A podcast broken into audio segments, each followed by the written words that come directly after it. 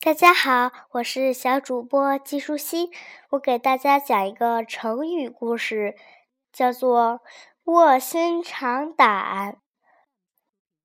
春秋末年，吴国和越国两国交战，吴军大胜，越王勾践以自身为抵押，向吴王夫差求和。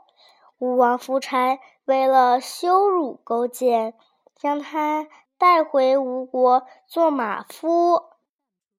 就这么过了三年，勾践住在石屋里，整天干着喂马、扫马粪这样的脏活儿，百般小心地伺候夫差，脸上从不流露怨色。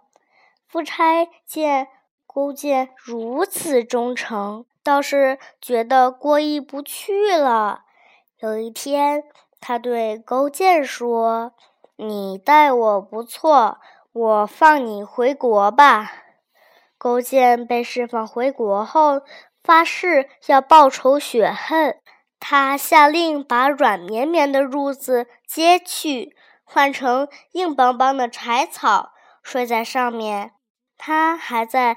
餐餐桌上方挂了一只苦胆，每到吃饭时，总要先尝尝苦胆的滋味。经过十年苦熬，越国的实力越来越强盛，渐渐超过了吴国。后来，终于歼灭了吴国的军队。夫差被逼得走投无路，最后自杀了。小朋友们，故事讲完了，你知道“卧薪尝胆”是什么意思了吗？“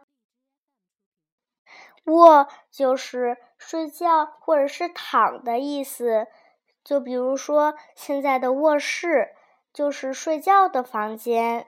“薪”就是指柴和草的意思，“尝”和“胆”就是品尝苦胆。这个。成语的意思就是比喻刻苦自勉、发愤图强。卧薪尝胆这个成语可以怎么用呢？就是这样用的。自从上次比赛失利后，我们篮球队刻苦训练，卧薪尝胆，准备在这次比赛中夺得奖牌。小朋友们，今天的节目内容就是这样啦，拜拜。